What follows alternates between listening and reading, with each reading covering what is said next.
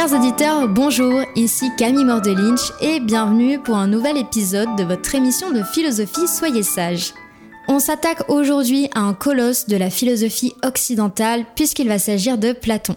Alors pour vous le replacer historiquement parlant, euh, Platon est à cheval entre le 5e et le 4e siècle avant Jésus-Christ. Il naît en 428 et il meurt en 348 à l'âge de 80 ans environ. D'ailleurs, Platon est un surnom qui signifie large d'épaule puisque selon les témoignages, il aurait été euh, grand et bien bâti. Son vrai prénom est Aristoclès. Il est l'élève de Socrate qu'il rencontre à ses 20 ans. Alors quelques mots peut-être sur euh, Socrate en lui-même. Il est considéré comme le père de la philosophie, de manière un peu abusive parce que vous avez tous les penseurs dits présocratiques justement qui sont très intéressants, mais dont nous n'avons que des écrits fragmentaires comme par exemple Héraclide, Empédocle, Parménide. Et Socrate d'ailleurs lui-même n'a rien écrit de sa main, il n'a fait que discuter avec ses concitoyens et c'est Platon qui nous a retranscrit ces conversations. C'est pour ça que quand vous lisez des œuvres de Platon, ce que je vous invite vivement à faire, ces écrits sont sous la forme de dialogues mettant en scène Socrate. Et Platon a donc 28 euh, ans quand Socrate meurt. Il est condamné par le tribunal athénien à boire la ciguë, un poison euh, mortel, euh, selon trois chefs d'inculpation.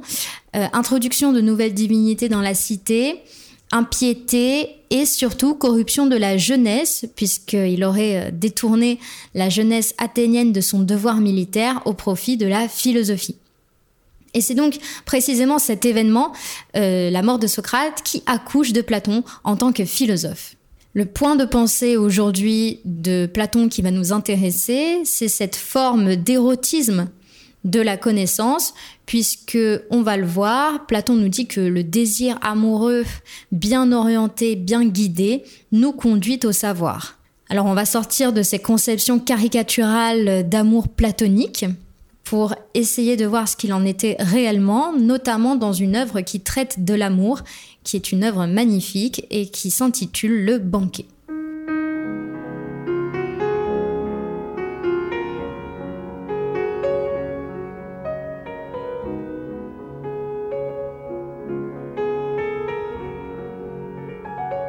Alors, avant de traiter euh, le sujet en tant que tel, nous allons faire une digression par euh, l'âme, qui va précisément être le sujet de la connaissance chez Platon.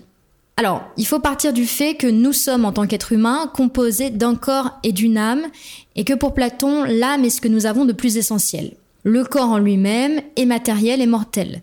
Il n'est pas vivant, et c'est l'âme qui, justement de nature différente, car elle est immatérielle et immortelle, qui va doter de vie ce corps en lui donnant une force, en l'animant. D'ailleurs, on l'entend hein, dans la traduction latine âme, anima. Et pour Platon, elle est enfermée, prisonnière du corps. D'ailleurs, il utilise plusieurs jeux de mots en grec. Vous en avez un intéressant dans le Phèdre, quand il écrit ce tombeau en grec sema, qu'on appelle le corps en grec soma, hein, donc vous voyez la proximité des mots, et que nous traînons avec nous comme l'huître traîne la prison qui l'enveloppe. Donc en tant qu'homme, ce que nous avons de plus important, c'est notre âme.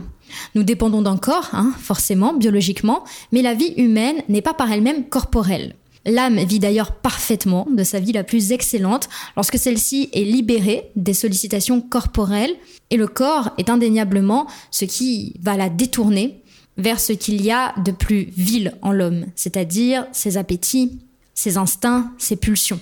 Et pour bien le comprendre, comme à son habitude d'ailleurs, parce que Platon aime recourir au mythe quand il a quelque chose de compliqué à nous décrire, Platon va s'appuyer dans le Phèdre sur ce qu'on appelle le mythe de l'attelage ailé, afin de mettre en évidence la nature de l'âme et sa division tripartite. Pourquoi tripartite? Eh bien parce que l'âme est symbolisée par un attelage ailé céleste qui va être composé de trois éléments. Premièrement, la raison, la partie rationnelle de l'âme que Platon place dans la tête et qui va être illustrée par le petit cocher avec des ailes. Et ensuite, vous avez l'attelage qui est la partie désirante de l'âme qui, elle, est partagée entre deux éléments. Le premier, un cheval blanc noble et discipliné, qui lui représente le siège des passions supérieures de l'âme, courage, orgueil, force, que Platon place au niveau du cœur.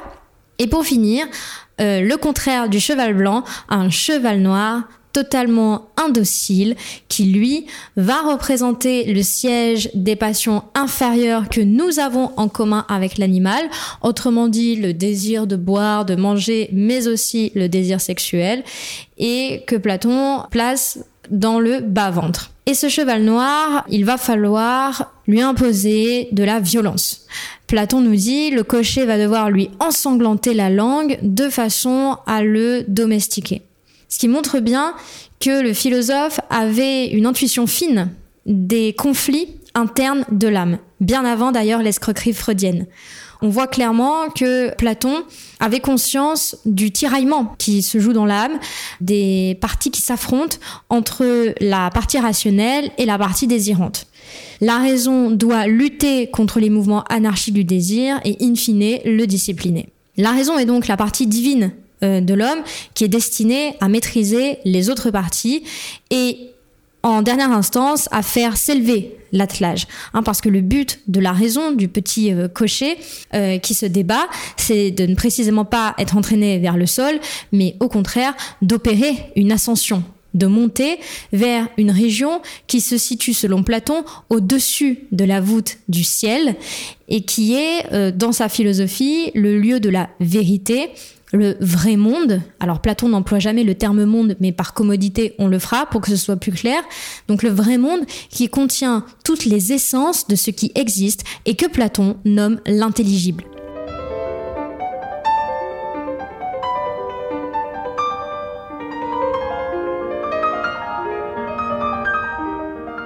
Et pour bien saisir ce qu'est l'intelligible, nous allons passer par la distinction platonicienne du sensible et de l'intelligible. Alors le sensible, c'est le monde matériel dans lequel nous vivons et on peut l'entendre dans le terme, c'est celui que nous appréhendons par l'essence. Ce monde sensible, on peut le toucher, le voir, le sentir. Mais si on doit en donner une caractéristique élémentaire, eh bien c'est celle du changement. Nous y compris, euh, à notre niveau, tout naît et tout meurt, et entre-temps, eh bien tout se dégrade. Et ce qu'il faut bien comprendre, c'est que pour Platon, changer, se transformer, être inconstant dans son être, c'est devenir autre et dès lors ne pas être tout à fait soi, autrement dit sur un plan ontologique, c'est-à-dire sur le plan de l'être, c'est être un petit peu dégradé, c'est avoir un peu moins d'être parce qu'on est toujours en devenir et ce monde matériel sensible caractérisé par le devenir, Platon l'oppose à l'intelligible. Donc par effet de miroir, l'intelligible est le monde immuable. Ici, tout demeure identique à lui-même et c'est pour cela un monde parfait, d'autant plus qu'il est immatériel.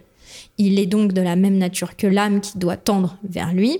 Et il est, pour Platon, composé euh, de ce qu'il appelle en grec les zeidos, c'est-à-dire les essences des objets que l'on trouve dans le sensible.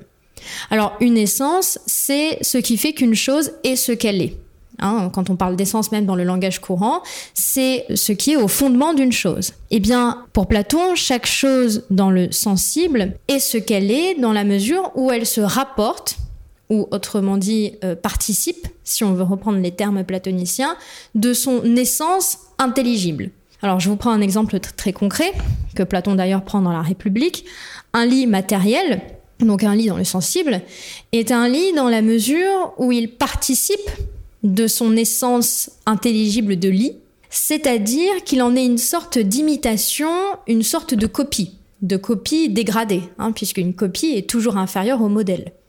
De la même manière, un objet beau, donc euh, quelque chose, une belle peinture, euh, euh, une jolie fille, dans le sensible, est beau dans la mesure où il se rapporte, il est une imitation, il est une matérialisation, une manifestation de l'idée de beauté, de l'essence de beauté dans l'intelligible. Et donc, objectif pour l'âme, c'est évidemment de se détourner du sensible, de s'arracher de la matière pour se tourner vers l'intelligible, hein, pour opérer une ascension vers l'intelligible. Et Platon nous dit que cette, cette ascension, elle n'est pas spatiale. elle va s'opérer sur le mode du ressouvenir. Alors pourquoi ça? Eh bien parce que, rappelons-nous, l'âme est immortelle, hein, ce qui signifie qu'elle a préexisté à la naissance du corps et qu'elle subsiste à sa mort. Mais donc, où se trouve-t-elle quand elle n'est pas incarnée? Eh bien, dans l'intelligible. L'âme, quand elle est hors du corps, contemple à loisir ces essences intelligibles, qui représentent le vrai monde pour Platon, qui demeurent toujours identiques à elles-mêmes. Hein, le, lit matériel, par exemple, on, peut le détruire, ça n'affectera jamais l'essence euh, de lit dans l'intelligible. Donc l'âme, elle a vu la vérité du monde, elle a vu les essences des objets du sensible. Et Platon pense alors des cycles de réincarnation, puisque l'âme voyage dans l'intelligible et retombe dans la matière, oubliant à ce moment-là les vérités qu'elle a vues. C'est ça qui est important de retenir, c'est que l'âme, quand elle se réincarne, eh bien, elle oublie à la fois ses vies antérieures et à la fois ses essences qu'elle a pu euh, admirer. Et Platon, d'ailleurs, pour nous le dire, l'évoque dans le mythe d'Air, où il raconte que l'âme s'est abreuvée à un fleuve, nommé le fleuve de l'été, c'est-à-dire le fleuve de l'oubli, pour euh, justement ne plus, se souvenir de tout ce qu'elle a vu. Néanmoins, l'oubli n'est pas définitif, même si l'âme oublie en chutant dans le corps, en se réincarnant, eh bien cet oubli n'est pas irrémédiable, on va pouvoir le ramener à la conscience. C'est le principe de réminiscence dans la philosophie platonicienne. Et d'ailleurs, c'est intéressant de voir par exemple que le terme vérité en grec se dit aletheia. A étant le privatif, donc à l'été, l'été, le fleuve de l'oubli, autrement dit, privation de l'oubli, mouvement inverse de l'oubli. Il va falloir qu'on retrouve en nous-mêmes le souvenir de ces vérités présentes dans l'intelligible et que nous avons connues avant la naissance, euh, avant notre naissance, avant euh, la retombée de l'âme dans le corps. Maintenant, reste à savoir comment on opère cette réminiscence, comment l'âme retrouve en elle-même le souvenir de l'intelligible comme un savoir qu'elle détient, un savoir prénatal qu'il lui faut réactiver. Et eh ben, pour ce faire, elle va pouvoir emprunter deux chemins. Alors là, si on systématise la philosophie platonicienne, hein, parce que disons que c'est fragmenté dans plein de ses œuvres, et là, j'essaie en fait de, trouver euh, un lien pour les unifier. Donc les chemins que l'âme va pouvoir emprunter pour sortir de l'oubli ses vérités, eh bien, elle va pouvoir le faire par la connaissance, autrement dit en grec par le logos, la connaissance rationnelle. Et là, euh, vous avez tout ce qui est allégorie de la caverne, dans la République par exemple. Je laisse ça de côté parce que ça fera l'objet de toute une émission, c'est célébrissime, hein. mais encore faut-il qu'on comprenne bien le sens. Donc je mets ça de côté. Donc la connaissance et aussi le désir amoureux. Et c'est ça qui va nous intéresser aujourd'hui, l'éros dans le banquet.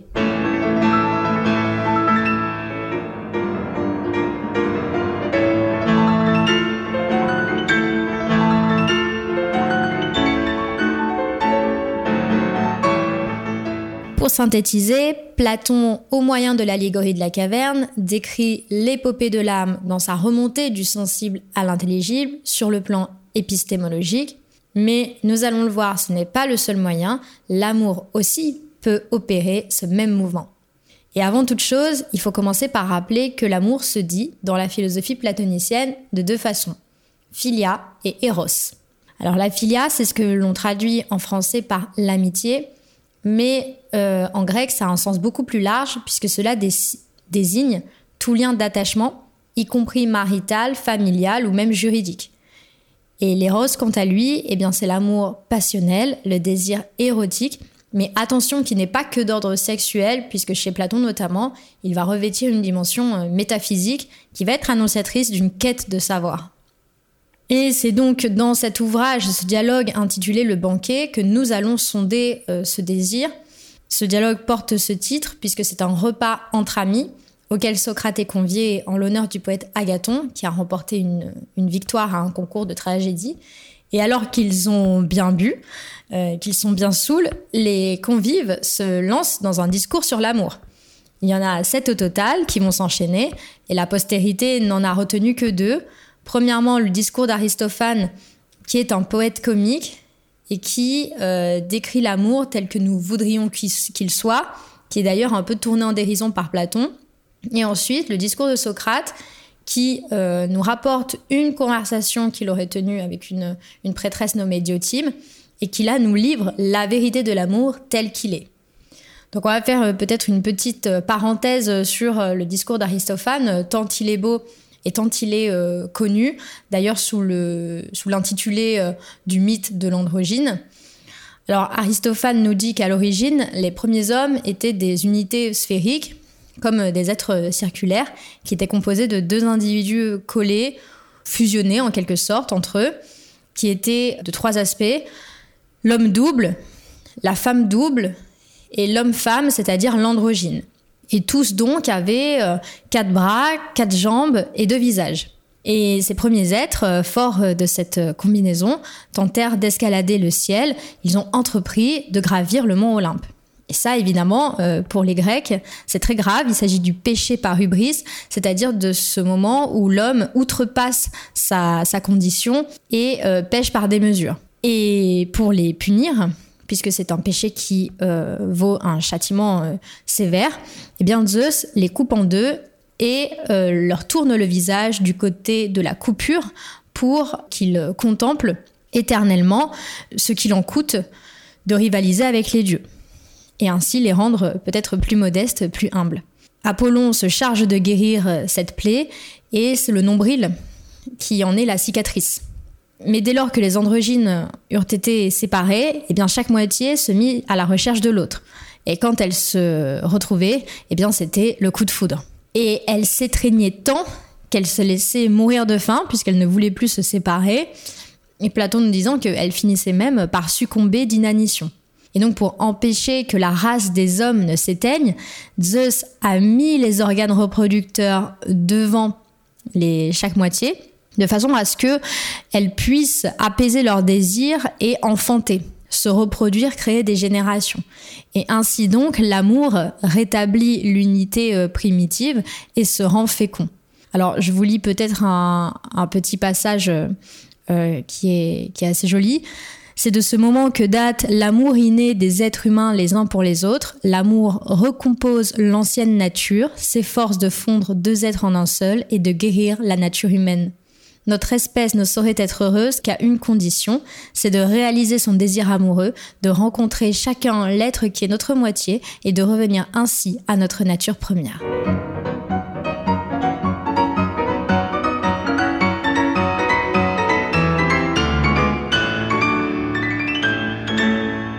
Donc passons maintenant au discours de Socrate qui va plus précisément nous intéresser et où il évoque cette prêtresse Diotime de Mantinée qui lui aurait tenu un discours fort intéressant sur l'amour, lui enseignant euh, sa véritable nature. Alors, d'abord, partons de ce postulat que tout désir est désir de beauté.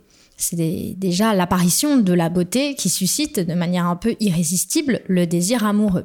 C'est pourquoi d'ailleurs, euh, dans la peinture ou dans le statuaire, vous voyez Aphrodite, déesse de la beauté, suivie d'Eros, qui a d'ailleurs été conçue, selon Dotime, le même jour que la naissance d'Aphrodite. Alors un petit point peut-être sur la généalogie intéressante d'Eros, il est le fils de Peña, déesse de la pauvreté, et de Poros, dieu de l'abondance. Alors pauvreté parce qu'on aime, on ne désire que ce dont on manque, Hein, malheureusement, que ce dont on est pauvre.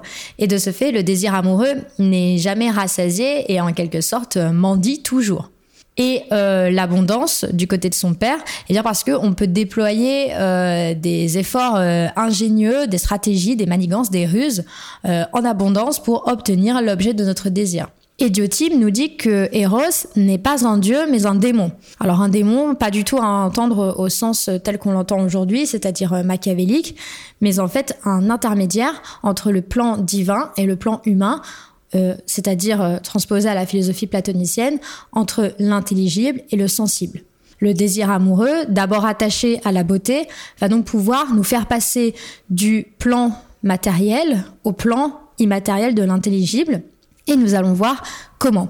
Alors si ce désir amoureux est bien guidé, la beauté sensible va être le tremplin pour retrouver la beauté intelligible. Et cela va se produire par étapes successives dès lors que l'on dirige bien ce désir.